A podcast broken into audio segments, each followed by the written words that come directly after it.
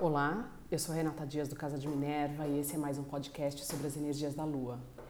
Hoje vou falar da Lua Nova em Peixes, que acontece a 4 graus desse signo no dia 23 de fevereiro de 2020, por volta do meio-dia e 33 minutos uh, na região de São Paulo. Então depende de onde você está, em que lugar do mundo, que cidade.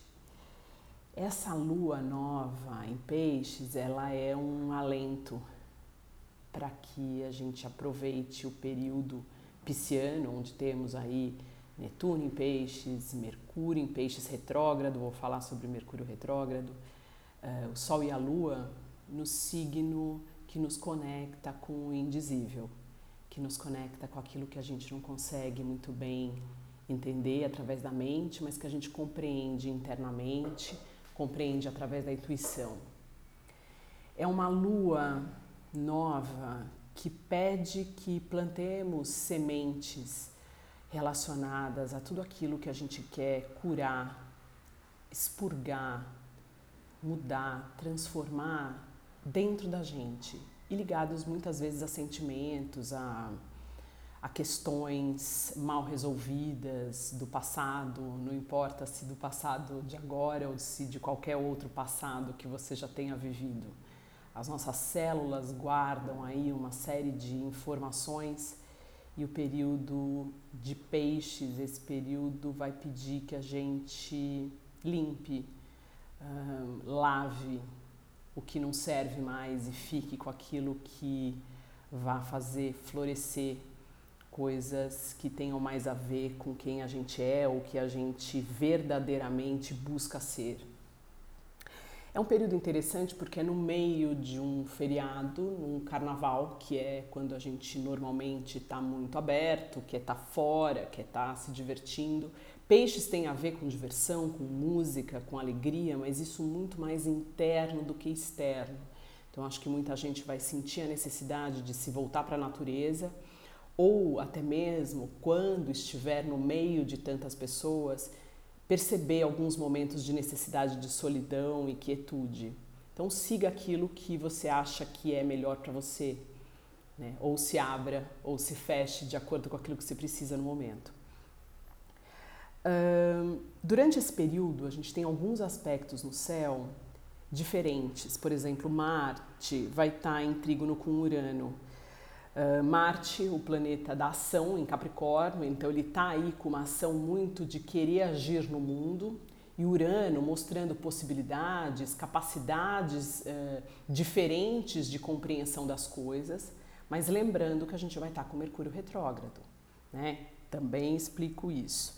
Uh, Vênus em quadratura com Júpiter vai aumentar toda a nossa necessidade de se conectar com um amor, mas um amor mais universal, um amor próprio, é um período perfeito para entender o que, que é amor próprio, o que, que é autovalorização, onde é que você está buscando no outro aquilo que deveria dar a si mesmo. Além disso, Júpiter insistiu com Netuno, também aumenta o, a necessidade de introspecção, de conexão com essa fantasia e esse sonho todo que permeia a nossa vida diária. Além do que a gente faz na matéria, tem muito mais que a gente não pode ver. Uh, o sextil de Júpiter com Netuno, ele aconteceu uh, a última vez em 2011 e esse ano ele acontece três vezes. Então, primeira vez essa semana, antes da lua uh, nova, no dia 20, depois mais duas vezes nesse ano. Então é um período de expansão, de perceber o que é o realmente, quais os sonhos reais que você quer apostar, quais aqueles sonhos que já tem que ir embora, que não servem mais para você, porque você mudou. A gente muda constantemente. Então, o que, que hoje faz mais sentido para você e o que não faz? É, é como se a gente tivesse a oportunidade de tornar reais ou de tornar realidade os sonhos verdadeiros para a gente agora. Essa lua nova, a gente vai plantar sementes e principalmente as sementes conectar, ligadas ou relacionadas àquilo que a gente quer internamente se desenvolver e o que a gente quer ver materializado no âmbito do, da emoção, dos sentimentos, dos sonhos. E o fato de Mercúrio ter entrado retrógrado a partir do dia 17, ele reforça uma necessidade muito grande que a gente precisa de reflexão. O período de Mercúrio retrógrado, que acontece normalmente três vezes ao ano, por três semanas, é um período que pede uh, um repensar, um rever, um ressignificar e muito mais internamente, principalmente porque Mercúrio está em peixes, do que coisas do nosso dia a dia, coisas da vida mundana. Peixes, Netuno e a comunicação e as trocas que Mercúrio promove faz com que a gente comece a trocar o velho pelo novo, o não mais verdadeiro para a gente pelo verdadeiro e a necessidade de parar um tempo e entender e colocar para fora quem você realmente é agora. Então, que eu o exercício que eu sugiro durante essa lua nova é tirar um tempo para meditar, escrever o que era importante para você e o que não é mais, ou rever as listas dos seus sonhos do passado e checar o que vale a pena continuar ou não, refazer essa lista e parar um tempo para pedir respostas, faça perguntas relacionadas a esses sonhos e espere as respostas. Faça uma que seja e tenha um tempo, um tempo de calma e quietude para ouvir essa resposta que provavelmente vai ser dada através de um desenho, através de um sonho, através de palavras.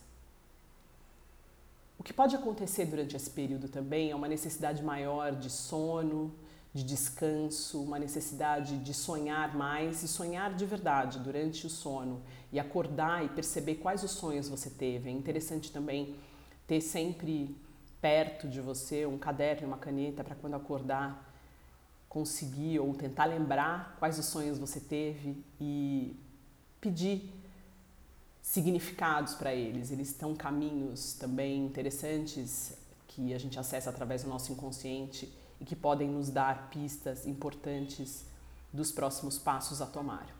Então, a lua nova, essa lua nova em peixes, ela pede que a gente comece a plantar sementes de algo muito maior do que aquilo que a gente simplesmente vê e enxerga.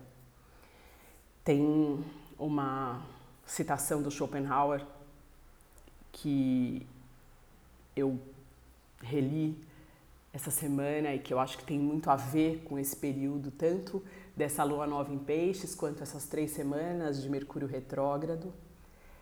Todas elas aí temperadas por esses dias de carnaval e de festa, mas que eu acho válida falar e que vale a pena refletir. Então, o homem só pode ser si mesmo por completo quando estiver sozinho. Por conseguinte, quem não ama a solidão não ama a liberdade, pois o homem só é livre quando está sozinho.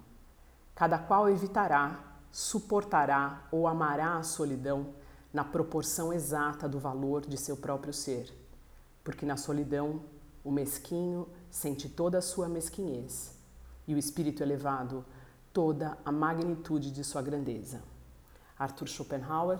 Então, eu deixo vocês por aqui é um período realmente para que a gente reveja as coisas, preste atenção na comunicação também, já que Mercúrio está retrógrado, tem um pouco mais de tempo e flexibilidade em viagens, uh, opte por ter um pouco mais de cuidado ao assinar contratos, enfim, e prepare seu espírito, seu mundo interno, seu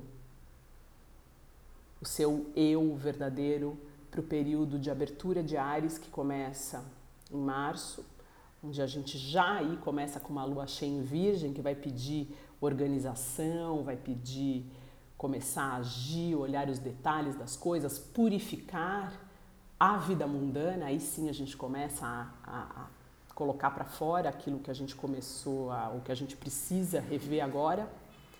E depois quando a gente começa verdadeiramente o ano novo astrológico com Ares, a ação vai ser mais certeira e mais verdadeira para todos nós. Eu deixo vocês por aqui e até o próximo podcast.